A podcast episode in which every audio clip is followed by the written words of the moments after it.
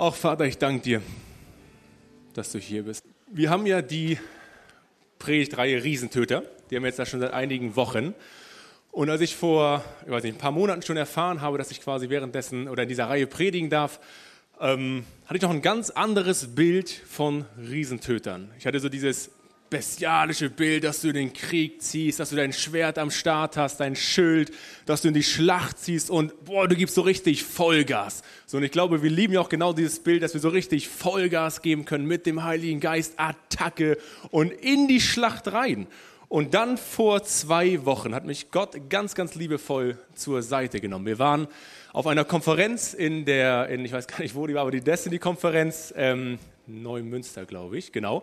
Unsere Hammerband hat da gesungen und ähm, abends fahren wir nach Hause und wir bringen unseren Kleinen ins Bett und haben wir noch einen Eheabend, richtig schön. Und plötzlich ist es, als ob sich wie in der geistigen Welt, es war so crazy, eine Tür öffnet und als ob Jesus in unser Wohnzimmer reinkommt.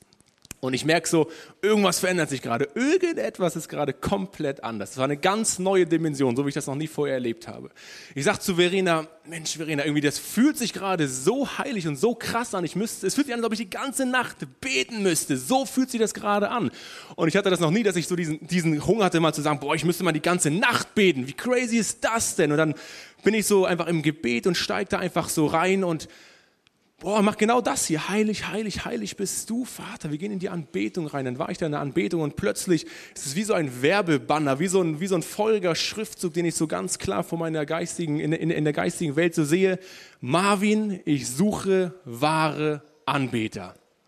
Und es war so prägnant und so extrem und so krass und so gehighlightet, immer wieder wie so ein Echo. Marvin, ich suche wahre Anbeter, ich suche wahre Anbeter, ich suche wahre Anbeter. Am Montagmorgen fahre ich zu meinem Vater, wir arbeiten zusammen, ähm, haben ein richtig cooles Business und am starten den Tag immer mit Gebet und hören rein, tauschen uns aus, was, ähm, genau, was hast, was hast du Gott auf dem Herzen? Was willst du bauen? Was nicht, was, nicht, was wollen wir bauen? Was willst du bauen? Dann erzählt der Mensch, Marvin, ich hatte ein richtig cooles Wochenende, ich war joggen und ich war laufen und du weißt ja, nach dem Laufen habe ich immer eine richtig starke Zeit, höre Gottes Stimme so richtig klar, weil ich einfach, genau, einfach eine coole Zeit habe. Und dann sagt er mir so, boah, es war aber echt irgendwie was Besonderes nach diesem Jogging-Trip ich habe so eine ganz krasse Heiligkeit gespürt.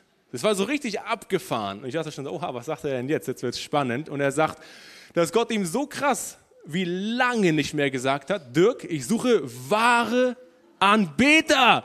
Und ich so, wow, Mann, wie crazy ist das denn? Und dann sage ich ihm, Mensch, Papa, ich habe am, und dann habe ich, noch, genau, hab ich noch gefragt, welcher Tag war denn das? Und er so, ja, jetzt an dem Samstag gerade. Und ich so, ist ja witzig, genau an dem gleichen Samstag habe ich genau das Gleiche mit genau der gleichen Heiligkeit gespürt. Wow, da muss da echt richtig was drauf sein. Und dann habe ich das angefangen, genau, vor zwei Wochen so weiter im, im Gebet zu bewe bewegen. Und dann höre ich hier am Sonntag die Predigt von Ruben und denke mir nur so, wow, es muss einen Gott geben, wie abgefahren ist das denn alles vorbereitet, weil seine Pointe am Ende von der ähm, Predigt war ja letztendlich, kämpfe nicht die Kämpfe, die unnötig sind. Jesus, Jesus hat den Kampf für uns errungen und wir brauchen wahre Anbeter. Wo sind hier in der Gemeinde, wo sind in der Welt die wahren Anbeter? Und das ist irgendwie so spannend, weil ich merke, dass das, glaube ich, für uns als Gemeinde so ein Next Level ist, was du jetzt auch meintest, zum Beispiel, kam, was du am Wochenende erlebt hast. Oder ich höre es von anderen Leuten ebenfalls, ob Gott das gerade so highlightet. Und ist hier die online schon? Sehr cool. Genau, das ist der Titel. Äh, Riesentöter sind gleich wahre Anbeter. Und das wird echt richtig spannend. Ähm, das ist ja diese typische Szene, die kennt ihr ja, wo Jesus mit der Frau aus Samarien am Brunnen steht und sagt, aber die Stunde kommt und ist schon da, wo die wahren Anbeter den Vater im Geist und in der Wahrheit anbeten werden. Denn der Vater sucht solche Anbeter. Gott ist Geist und die ihn anbeten, müssen ihn im Geist und in der Wahrheit anbeten. Und es ist nicht spannend, dass da nicht steht, er sucht Anbetung. Nein, er sucht Anbeter. Er sucht dich.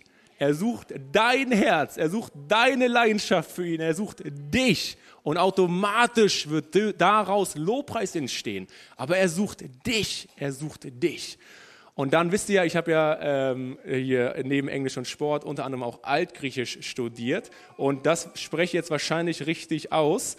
Das wahre Anbeter, habe ich es mal nachgeguckt, das war Alethinos oder sowas. Wahrscheinlich nicht TH, aber keine Ahnung, Mann. Ähm, das ist so ein spannendes Wort, weil was heißt denn wahr? So, da habe ich mich gefragt, weil dieser Vers immer wieder, immer wieder in, so in, meine, in meinem Geist so nach vorne gekommen ist. Und es heißt unverfälscht, aufrichtig, wahrhaftig, authentisch, ungekünstelt. Ungekünstelt finde ich auch cool. Das Gegenteil von fiktiv, gefälscht, erfunden, vorgetäuscht, künstlich simuliert und gespielt.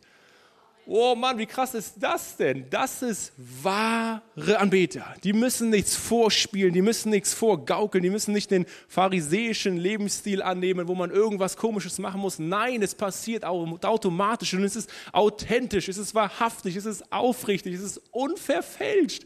Wie krass ist das denn? Und vor den zwei Wochen hat Gott, als ich diesen, diese Begegnung mit Gott hatte, meinte er, für deine Predigt wirst du über, zweiten, über die zweiten äh, Chroniken sprechen. Und ich sehe, okay, ich fange schon mal an zu lesen. Und dann, wisst ihr, letzte Woche hat Ruben genau aus den zweiten Chroniken aus Josaphat die Geschichte erzählt. Da dachte ich so, oh, jetzt wird das ja noch spannender. Was ist das für ein abgefahrener roter Faden da drin? Wie cool ist das denn? So, und in diese Story will ich euch heute reinnehmen. Ruhm hat das mega krass letzte Woche schon vorbereitet und ich liebe es, dass Gott quasi jetzt wie so ein bisschen noch weiter aufbaut und noch ergänzende Aspekte mit reinbringt. Und am Ende werden wir ganz neu, hoffentlich ganz neu verstehen, wie kraftvoll der Lebensstil von einem wahren Anbeter ist. Ähm, genau, also, oh Mann, das wird echt so abgefahren werden. also diese abgefahrene Story von Josaphat. Ähm, er war der König von Juda Darüber gab es Israel und da war Ahab damals der König. Am Anfang, aber in dem ersten Teil drehen wir uns ganz kurz erstmal um Josaphat. Da steht geschrieben, er war ein Mann des Herrn und er baute ganz Juda wirklich einfach danach auf, dass die Leute den Herrn suchen. Der Fokus in dem ganzen Volk war auf den Herrn gerichtet. Es ging darum, wirklich den vollen Blick in der ganzen Gesellschaft auf den Herrn zu richten. Juda lebte also, ganz Juda lebte also nach Gottes Geboten. Der erste Teil. Dann Teil 2. Das nächste Kapitel 18, ähm, ah nee, da kommt gleich erst die Folie. Das nächste Kapitel 18, da geht es darum, dass jetzt Ahab, also der König von äh, Israel, da drüber liegend, hat gesagt, pass auf, lass uns verschwägern, Josaphat, und lass uns dann nach Ramoth ziehen und diese, dieses Land, diese, diese Stadt da einnehmen da habe ich so richtig Bock drauf. Und dann schmeichelt der Josaphat, boah, du bist so stark, du bist so groß, ich will, meine Armee soll sein wie deine Armee. So war, und dann war er am Schmeicheln und, und am Schmeicheln und dann sagt Josaphat, weil er ja im ersten Teil wirklich mit Gott unterwegs war, sagt er jetzt, pass auf, lass uns erstmal den Herrn befragen. Wir müssen erstmal den Herrn befragen, ob das wirklich alles so richtig ist. Und Ahab sagt, na selbstverständlich, ich hole meine Top 400 Propheten, alle Leute, die ich habe, hole ich, stell die vor mich hin. Ich weiß nicht, wie viele wie heute hier sind, aber ich habe es mir so vorgestellt, wenn wir alle plus wahrscheinlich nochmal irgendwie 100 Leute in diesem Raum sind und ich als König Ahab sitze hier auf meinem Thron und alle diese Propheten sagen eins, ja, geh in diese Schlacht, das ist die richtige Schlacht, das ist genau dran, tu es, tu es. 400 Leute, Alter, wie crazy ist das denn? Let's go, tu es. Und Josaphat sagt, ähm, ist sie denn kein Prophet des Herrn, den wir fragen könnten? Und Ahab so, Oh, ich habe 400, meine besten 400 Leute stehen hier. Also ich habe ja, also da ist ja mehr als nur einen. Das sind 400 Leute. Und er sagt, nee, nee, nee, das ist, ich, das ist noch nicht das Richtige. Und dann sagt Ahab, ja, ich habe diesen einen Propheten noch, diesen einen Propheten, Propheten Micha. Aber ich hasse ihn. Ich hasse ihn so doll, weil er sagt mir nie was Gutes. Und ich habe ihn schon so oft deswegen in den Kerker geworfen. Und immer wieder sagt er, nee, das ist, der ist immer wieder auf der Wahrheit, aber er sagt mir nie was Gutes und ich hasse ihn so doll. Und dann sagen aber die beiden Könige, okay, wir müssen ihn holen. Sie, sie schicken einen Gesandten los, der soll jetzt quasi den Propheten Micha äh, zu diesen 400 Propheten holen. Und dann geht der Gesandte los, geht los und findet Micha und sagt, Micha, komm, wir brauchen deine, äh, deine Beziehung mit Gott letztendlich, deine prophetische Gabe, du sollst vor den König nochmal prophezeien. Und nur, nur damit du es weißt, alle, alle 400 Propheten sagen, ey, wir sollen die Schlacht ziehen. Okay, also wenn du, wenn nicht wieder im Kerker landen willst, dann sag am besten, mach dich damit einfach eins. Geh am besten einfach, ja, ey, ab in die Schlacht, einfach ab in die Schlacht. Und dann sagt er, so wahr der Herr lebt, ich will reden, was mein Gott mir sagen wird. So, also geht Micha vor den König und dann verpackt er das so ein bisschen. Letztendlich sagt er, hm, pass auf, ihr sollten nicht in die Schlacht ziehen, es ist nicht euer Kampf. Ahab, du wirst sterben und ähm, Genau, es ist einfach nicht der richtige Kampf. Die beiden machen es letztendlich trotzdem. Ahab stirbt. Josaphat konnte so gerade eben noch entfliehen von dem Kampf, den er eigentlich nicht hätte kämpfen sollen.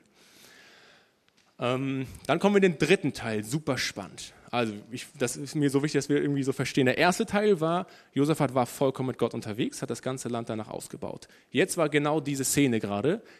Ah, sie haben auf den Propheten, auf den Propheten hören können, haben sie aber nicht gemacht. Dann haben sie eine Schlacht gekämpft, die nicht ihre war, haben verloren. Josaphat konnte gerade eben noch so entfliehen und jetzt sind wir in der dritten Szene drin. Und die dritte Szene ist irgendwie voll cool und voll, voll, voll spannend, weil in deinem Leben, in meinem Leben gibt es immer wieder Momente, wo wir genau diese chronologische Abfolge haben von, wow, Gott, du bist der absolute Oberhammer. Und dann kommt die Versuchung, jemand, der schmeichelt oder komm, wir machen den Deal, wir machen das, wir machen was auch immer. Und dann gehst du in einen Kampf, der nicht hätte deine, deiner sein sollen. Und Gottes Gnade bringt dich aber gerade eben noch so raus. Und da stehen wir genau in diesem Punkt, wo jetzt Josaphat gerade steht.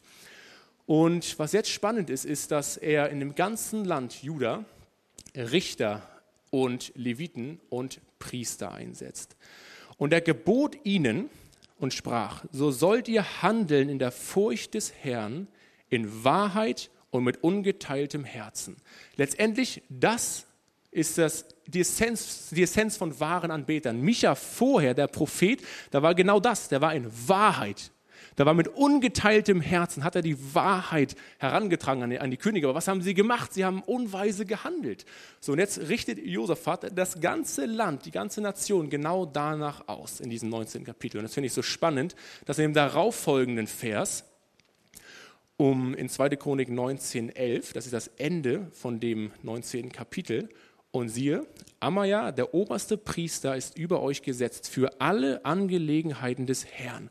Sebadja aber, der Sohn Ismails, der Fürst des Hauses Juda, für alle Angelegenheiten des Königs. Und als Vorsteher, als Vorsteher stehen euch die Leviten zur Verfügung. Seid stark und handelt. Der Herr aber sei mit den Rechtschaffenen.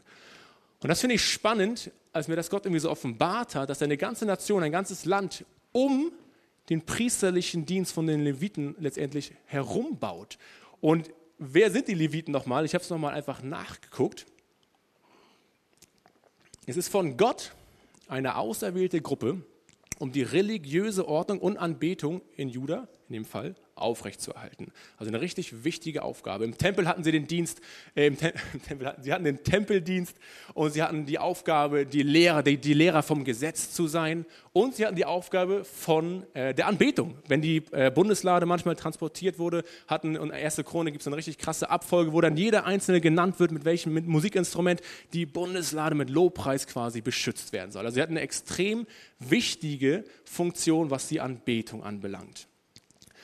Und jetzt hat er also eine ganze, eine ganze Nation, hat Josaphat, eine ganze, ein ganzes Land hat er jetzt bis in die höchsten Führungsebenen mit Anbetern ausgestattet. Also es war komplett ausgestattet, Könige und Priester, es war alles, alles genau in der obersten Instanz. Sie hatten richtig viel zu sagen. Und dann finde ich es so spannend, dass jetzt in 2. Chronik 2.1, also jetzt in, mit dem Kapitel, äh, mit dem Vers endet es. Also er hat die ganze Nation aufgebaut. Das ist das Ende. Und jetzt startet das nächste Kapitel und es geschah danach, da kamen die Moabiter und die Ammoniter und mit ihnen andere und mit ihnen andere neben den Ammonitern, nämlich die Eminiter, um Josaphat zu bekämpfen. Und das finde ich so spannend. Das ist, glaube ich, für unser Leben so ein cooles Learning, dass wir mit Gott unterwegs sind. Genau wie Josaphat damals das in seinem Land, in seinem Leben so aufgebaut hat. Wir bauen die Leviten, wir machen Anbetung in die oberste Stelle. Ist das bei uns ja genauso. Ich glaube, wenn wir hier im Gottesdienst sind, dann lieben wir Gott vom ganzen Herzen und wollen ihm nachjagen und wollen in diesen Anbetungszustand reinkommen, diese wahren Anbeter letztendlich werden.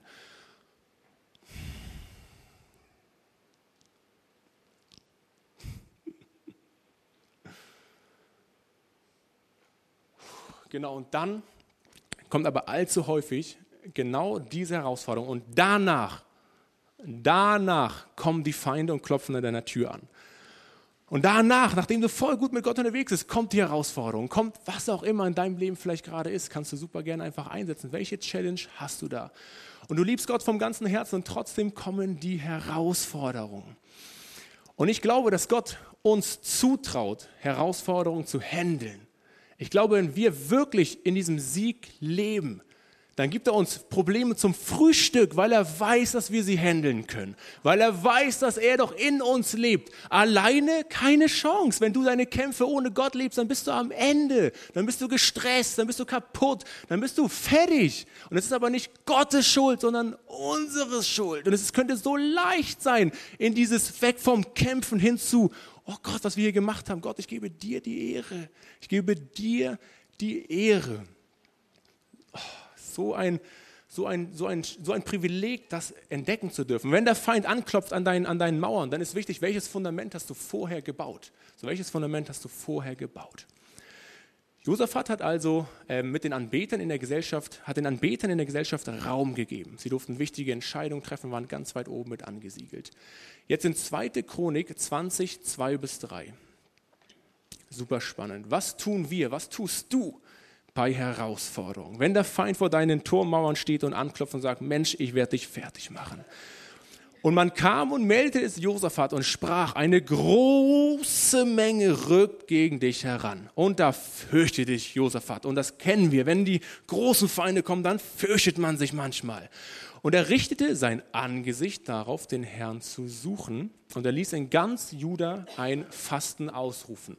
Das fand ich so spannend. Nun hat er vor, die, alles danach ausgerichtet, dass er mit Gott unterwegs ist, dass er die Anbeter an der ersten Stelle hat, dass die Anbeter wichtige Sachen machen dürfen. Unser Leben, dass wir die Anbeter sind, dass wir diese Rolle einnehmen, dass wir verstehen, dass wir Gott alle Ehre geben dürfen, weil er gut ist. Und dann kommt die Herausforderung und was sagt er? Ich suche erstmal den Herrn ich suche erstmal das, den Herrn. Das hat Ruben letzte Woche so richtig cool äh, und so witzig erzählt. Äh, aber Ruben, ich will dir nicht die Witze klauen, also von daher. er sucht, er sucht den Herrn. Er sucht den Herrn. Und dann kommt etwas ganz, ganz Spannendes. Diese Woche habe ich irgendwie echt viele Bibelverse, aber es ist irgendwie mir so wichtig, genau das so Stück für Stück aufzuzeigen. Sonst habe ich nie so viele Bibelverse, aber es ist einfach die Wahrheit, weil ich weiß, da ist einfach, das ist der rote Faden so. Und das wollen wir heute einfach Stück für Stück, ähm, sind sogar fast schon die letzten, aber Stück für Stück durchgehen. Ähm, das ist das unverfälschte Wort Gottes. Das ist das unverfälschte Wort Gottes. So, und dann, was tun bei Herausforderungen? Und wir wissen nicht, was wir tun sollen. Das ist jetzt ähm, Josaphat, der jetzt betet und der ist, ey, der hat die Armee da vorne. Wir wissen nicht, was wir tun sollen, sondern auf dich sind unsere Augen gerichtet, o oh Herr. Und ganz Juda stand vor dem Herrn und samt seinen Kindern, Frauen und Söhne. Und da kam der Geist des Herrn auf Vihasiel, den Levit von den Söhnen Asphas, mitten in der Gemeinde super spannend. Was ich gerade gesagt habe, ist, dass die Leviten eingesetzt wurden von ihm, um wirklich auch wichtige Sachen zu sagen. Jetzt kommt der Feind, der klopft jetzt an. Wer darf jetzt sprechen zu dem König und zu dem gesamten Volk? Die wahren Anbeter. Die, die den Blick auf Gott gerichtet haben, der darf jetzt gerade sprechen. Was, sprechen? Was sagt wohl so ein Mann? Und er spricht zu ihnen, fürchtet euch nicht und erschreckt nicht von diesem großen Haufen, denn nicht euer sondern Gottes Sache ist der Kampf. Das ist eine Aussage von einem, von einem Anbeter, der ja genau in der gleichen Stadt lebt und der gleiche Feind klopft an seine Haustür an. Aber nein, nein, nein. Es ist nicht mein Kampf. Es ist dein Kampf. Es ist Gottes Kampf. Es ist Gottes Kampf. Morgen sollt ihr gegen sie hinabziehen, also gegen die, gegen die Feinde. Aber es ist nicht an euch zu kämpfen. Tretet nur hin, bleibt stehen und seht, die Rettung des Herrn, der mit euch ist. Es ist nicht an uns zu kämpfen. Es ist nicht an uns zu kämpfen. Jetzt ist es spannend. Das ist jetzt der Vorabend vor der riesengroßen Schlacht. Der Vorabend vor dem, boah, alter Schwede, da ist so eine große Armee vor meiner Tür. Das ist jetzt der Vorabend. Okay, also das fand ich nochmal ganz, ganz spannend. In 2. Äh, Chronik 20, 18 bis 19 so am Vorabend, am Abend zuvor. Da beugte sich Josaphat mit seinem Angesicht zur Erde und ganz Juda und die Einwohner von Jerusalem fielen vor dem Herrn nieder und beteten den Herrn an. Und die Leviten machten sich auf, um den Herrn, den Gott Israels, zu loben mit laut schallender Stimme. Das ist der Vorabend, wenn du morgen denkst, du musst zum Arzt gehen, du hast irgendwie irgendwas Schlimmes, irgendeine Bad News. Oder wenn du als Schüler denkst, morgen ist die große Klausur. Oder wenn du in deiner Familie Struggle hast und denkst, morgen ist dieses schlimme Gespräch, was sowas von heftig ist. Dann kannst du entweder am Abend zuvor in den Sorgen schwimmen und denken, oh Mann Gott, wie soll das jemals was werden? Und ehrlich gesagt, wie oft, wie oft fällt man da manchmal noch so rein? Wie oft fällt man da manchmal noch so rein? Aber was ist da so cool? Er am Vorabend beugt sich zum Herrn und sagt, oh Gott, ich bete dich an. Am Vorabend richte ich schon jetzt mein Mindset darauf, dass morgen der Sieg uns gehört, weil du mit uns bist, weil du Gott mit uns bist. So, und dann wir müssen, glaube ich, lernen, am Vorabend schon unsere Siege zu feiern, Leute. Wir müssen schon am Vorabend unsere Siege feiern. Warum sind wir Christen manchmal so irgendwie langsam oder so und sind dann schon in der Schlacht drin und dann denkt man manchmal so, oh, wo bin ich denn hier reingelaufen, genau wie damals, äh, mit, wie er mit Ahab da reingelaufen ist. Aber dann ist Gottes Gnade so krass und das ist genau das, was für dein Leben auch zählt. Dann zieht Gott dich trotzdem aus diesem Schlamassel immer wieder raus. Wie oft hat er schon aus Schlamassel gezogen, Mann? Alter Schwede, ich denke so, da ist wie so eine Strichliste im Himmel. Er sagt so, Alter, wann ist die Liste zu Ende, Marvin? Also ich weiß nicht, wie viele Striche, wie oft soll ich die dann noch rausretten? Aber Gott ist gut, Gott ist gnädig, Gott ist ohne Wenn und Aber und der hat Bock mit uns diese Welt zu verändern. Vater, ich danke dir, dass du gut bist, Gott, und wir geben dir alle Ehre. Und jetzt ist vielleicht der Vorabend vor dem morgigen Tag oder der Morgen. Was hast du, welche Herausforderungen gibt es morgen? So, und jeder von euch hat vielleicht irgendwas, was ihn gerade beschäftigt. Ich will euch inspirieren. Lass uns Gott anbeten, genau in diesem Moment. Heute Abend, wenn du ins Bett gehst, lass uns nicht eins mit den Sorgen machen, sondern lass uns den Sieg feiern. So, und dann wird es spannend, dann kommt der nächste Morgen. So, und dann kommt der nächste Morgen. Dann kommt der nächste Morgen. Und dann ist es so spannend. Dann zieht er das, und das will ich nicht äh, nochmal ausführen, weil das Ruben letzte Woche gesagt hat, aber dann zieht letztendlich dieses ganze, dieses, diese, die ganzen Krieger und ey, der Josaphat hatte eine heftige Armee von über eine Million Mann, tapfere Männer, die sind alle jetzt da rausgezogen, aber nein, die Leviten haben ja gesagt, lass uns vor die Armee, vor deine eigene Kraft, vor deine Armee, wo du denkst, boah, das sind deine tapfere Helden, deine Stärke, deine Gabe. Und wie oft denken wir, glaube ich, dass wir Stärken und Gaben haben, die letztendlich ja eh von Gott sind, aber wir ruhen uns vielleicht ein bisschen darauf auf und sagen, nee Gott, diesmal kann ich mit meinen eine Million, über eine Million Männer ziehe ich doch in den Kampf so rein.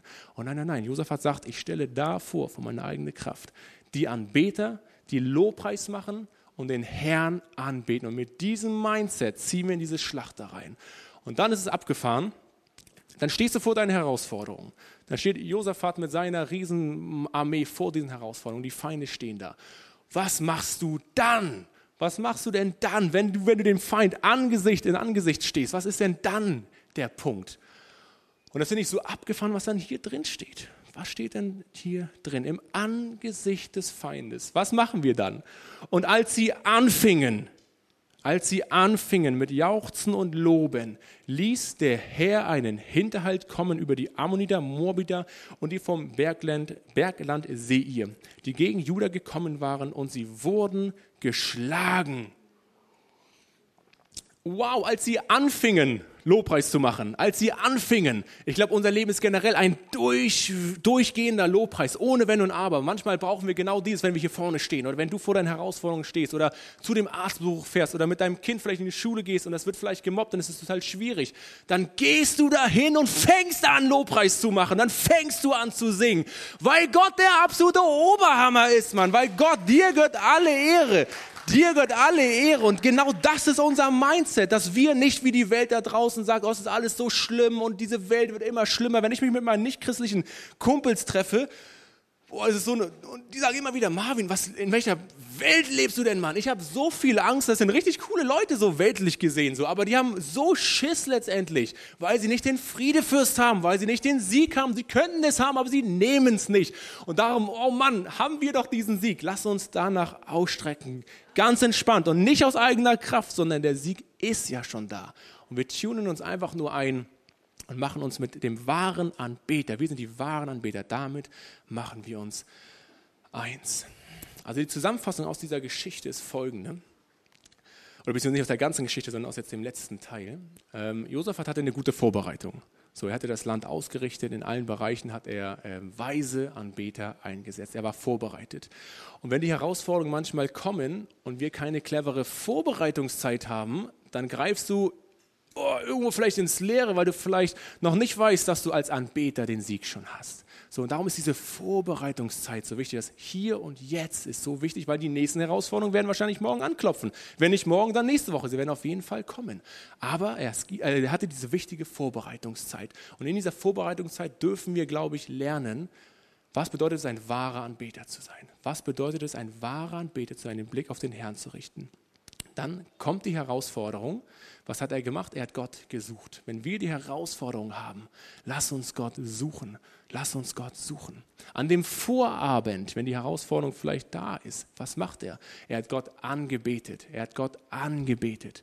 Und direkt im Angesicht des Feindes, im direkten Kontakt, hat er Gott angebetet. Hat er Gott angebetet. Und als Ermutigung für uns alle, wir müssen genau eben diese großen Kämpfe, das, wo du gerade drin bist, ja, Gott sei Dank nicht alleine kämpfen. Und wenn du vielleicht in dieser zweiten Szene bist, wo, wo er mit Ahab in die Schlacht gezogen ist und du bist da voll am, boah, wirst vielleicht gerade da voll niedergemetzelt, boah, dann ist da so eine Gnade drin. Dann will ich das so über dein Leben aussprechen. Geh in diese nächste Vorbereitungszeit und sag, okay Gott, ich habe aus diesen Fehlern gelernt. Und jetzt will ich meine Waffen, meine eigene Kraft niederlegen und dich in jeden Bereich von meinem Leben fließen lassen und sprechen lassen. Und genau, der letzte Gedanke ist, diese Welt da draußen ist echt verloren ohne Jesus. Und ich glaube, wir als Christen haben echt ein Privileg, dass wir so eine Waffe haben. So eine Waffe. Ey, letztendlich müssen wir uns vor nichts fürchten, weil egal wie groß der Riese ist, wie so ein Scheinriese quasi, bei Jim Knopf werde ich gerade dran erinnert, da gab es irgendwann mal hinten so einen Scheinriese. Und dann, boah, hatten die richtig Schiss, weil das so ein großer Riese war. Und das sind vielleicht manchmal die Herausforderungen, aber je dichter dieser Riese ja gekommen ist, desto kleiner ist er ja geworden. So, und manchmal hat man vielleicht Herausforderungen irgendwo in der Distanz, da ganz weit hinten, du denkst, was ist das für ein großer Riese? Aber ich will dich ermutigen, geh genau wie Josaphat der Armee entgegen, diesem Scheinriesen entgegen und lass uns doch erleben als Christen, wie cool es ist, dass der Feind, worum immer so, so schön sagt, wie Butter in der Sonne schmilzt. Und er wird immer kleiner, immer kleiner, immer kleiner, bis er nicht mehr da ist, weil wir haben den Sieg. Wir haben den Sieg.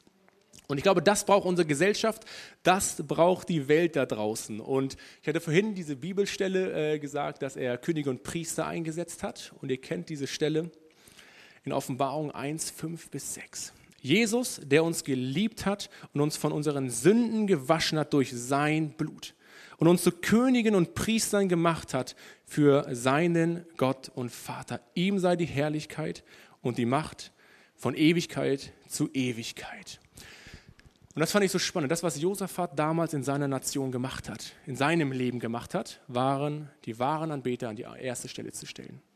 Ich glaube, warum unsere Gesellschaft einfach den Bach runtergeht, ist, wo sind die wahren Anbeter da draußen? Wo sind die wahren Anbeter da draußen? Warum darf, wird Gott aus allen Sachen rausgenommen und das Vakuum, was entsteht, wird immer automatisch vom Feind gefüllt? Warum? Weil wir vielleicht manchmal an den falschen Fronten kämpfen als Christen. Was wäre, wenn es anfängt in diesem Gebet? Ich habe so ein spannendes Buch letztens gelesen über Anbetung. Ich weiß gar nicht, wie das heißt. Auch das Gebetsleben Jesu hieß das. Und da geht es darum, dass so häufig in Gemeinden, aber auch in dem eigenen Leben, und ich habe mich davon so überführt gefühlt und seitdem echt äh, Buße getan und das nochmal ganz neu aufgezogen. Wir sind manchmal echt irgendwie ziemlich ähm, äh, äh, so unbetagt, was Anbetung anbelangt. Oder echt nicht so gut da drin, weil man, man betet so fünf Minuten und dann denkt man schon, oh Mensch, das war schon echt ganz schön lange, dann hat man irgendwie Hunger und was auch immer. Ich glaube, wir dürfen wirklich lehr lernen, in, eine, in einen Anbetungsprozess zu kommen. Und der ist losgelöst von eigener Leistung. Der ist losgelöst von eigener Leistung. Und ich habe ein Bild, Ah, das habe ich gar nicht hier drin. Ich habe das mit unseren Teens gemacht, weil wir haben aktuell das Mindset und ich sehe es vor dem geistigen Auge dass wir wirklich Schulen zu Gott, äh, ganze Schulen äh, zu Gott bringen werden. Die Klassen, die Lehrer werden Gott anbeten und wir haben so ein Bild, ähm, das habe ich jetzt leider nicht hier, aber das ist eine ganze Klasse, wo der Lehrer quasi so die Hände erhebt und die ganzen Schüler sind quasi auch so am, am Anbeten. So. Und das haben wir seit einigen Monaten voll auf dem Herzen. Das ist mein Bereich. Aber was ist dein Bereich? Bei mir ist, ist Next Generation und die Jugend. Du hast deinen eigenen Bereich. Familie, Mutter, Vater, seinen Job, Business, was auch immer. Du hast deinen Bereich. Für mich bedeutet es einfach nur, okay, was kann ich da machen? Und seitdem ich verstanden habe, mit den Teens in einen wahren Anbeterzustand zu gehen, boah, verändern sich echt abgefahrene Sachen. Die Teens, letztens hatten wir Paulina, eine Nachricht äh, raufgequatscht. Da hat sie an einem Tag mit sieben Leuten in, seiner, in ihrer Klasse über den Glauben gesprochen. Sieben Leuten! Wie abgefahren ist das denn? Sie meinte, es hat so Spaß gemacht, Marvin. Hat mir, glaube ich, 15 Minuten Sprachnachricht draufgequatscht und meinte, sie war so nach Hause gegangen. Woo, Marvin, Gott ist so gut. Und ich habe dann dem von dem Glauben äh, von, von Jesus erzählt und der hatte total Interesse. Und dann haben wir gebetet, aber dann kam noch der Nächste und dann bin ich auf, mit dem Bus nach Hause gefahren, da war dann noch jemand drin. Und das ist total leicht gewesen. Es, es, floss einfach so. Es floss einfach so. Der letzte hatte Mattes, ein anderer Team hatte äh, den Eindruck, einen von seinen Schülern mal anzuschreiben, ob die sich nicht mal treffen wollen.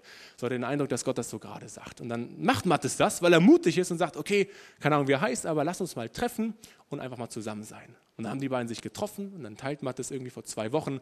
Das war so ein starkes Treffen. Die haben so intensiv über den Glauben gesprochen und diese, dieser Junge, der war so hungrig. Und letzten Sonntag hatten wir so einen abgefahrenen Moment und damit, damit will ich auch gleich abschließen.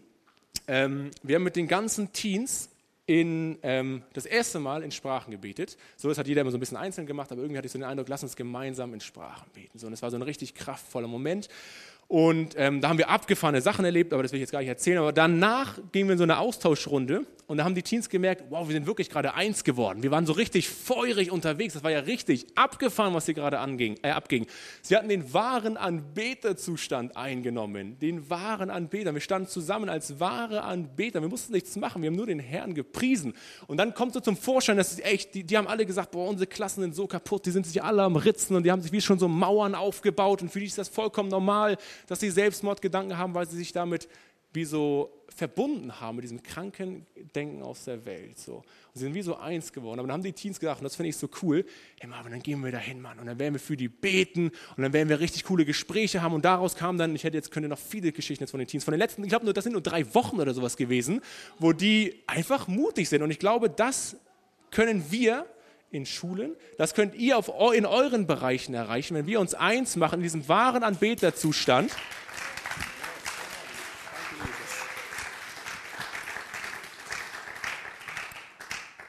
Dann ist so viel möglich. Jesus, die meisten Wunder von Jesus sind nicht in der Synagoge passiert. Die meisten Wunder waren draußen im Dreck auf den Straßen, da wo die Verlorenen waren halt so. Und es ist so cool, dass wir zusammenkommen, auf jeden Fall, aber wir dürfen kein Kuschelclub werden. Okay, wir dürfen den Herrn anbeten, wir dürfen uns ausrichten. Und es ist so eine wichtige, wichtige Zusammenkunft, wo die Heiligen zusammenkommen, ohne Wenn und Aber. Aber wenn es da aufhört, alter Schwede, verpassen wir, was Gott mit dieser Welt vorhat. So, also lass uns wirklich mit diesem Mindset nach Hause gehen. Es ist nicht deine Kraft, es ist nicht meine Kraft, es ist Gottes Kraft. Lass uns überlegen, bevor wir in eine Schlacht reinziehen, ist es wirklich unsere Schlacht? Ist es wirklich unser Kampf? Wenn du gerade in dieser Schlacht drin bist und denkst, oh Gott, hilf mir, wird er dich genau wie Josaphat aus dieser Schlacht rausziehen und dir eine zweite Chance geben, weil er Gott ist? Und ich glaube, genau mit diesem Mindset können wir da draußen die Welt erretten. Beziehungsweise die Errettung rausbringen, Vater, weil du hast schon alles getan. Und Vater, dafür danke ich dir. Ich gebe dir alle Ehre, dass du gut bist. Du bist heilig, heilig, heilig. Du bist der Vater der Allmächtige, der war, der ist und der sein wird. Und du hast einen guten Plan mit Deutschland. Du hast einen guten Plan mit unserem Leben. Du hast große Pläne, Vater. Und du bist nicht aufzuhalten. Du bist genau wie, wie du, wo du bei Mose das Meer geteilt hast, wo du als Feuersäule warst, wo du als Wolkensäule warst, wo du, du hast Jesus von den Toten auferweckt. Wieso vergessen wir manchmal, wer du bist? Du bist so kraftvoll. Du bist Gott. Es gibt keine Begrenzungen in deinem Leben und darum in unserem Leben auch nicht. Lass uns wirklich unsere Box wegnehmen. Heb uns den Schleier. Nimm uns echt den Schleier weg, dass wir sehen, was ist unser Bereich. Aber es fängt an in dieser liebevollen und ganz vertrauten Gemeinschaft mit dir, wo wir unser Herz filtern dürfen, wo wir alte Gedankenmustern ablegen dürfen, weil du hast die Welt schon überwunden, der Feind ist schon überwunden, unser Fleisch ist schon überwunden. Und wir dürfen in diesem Sieg ruhen.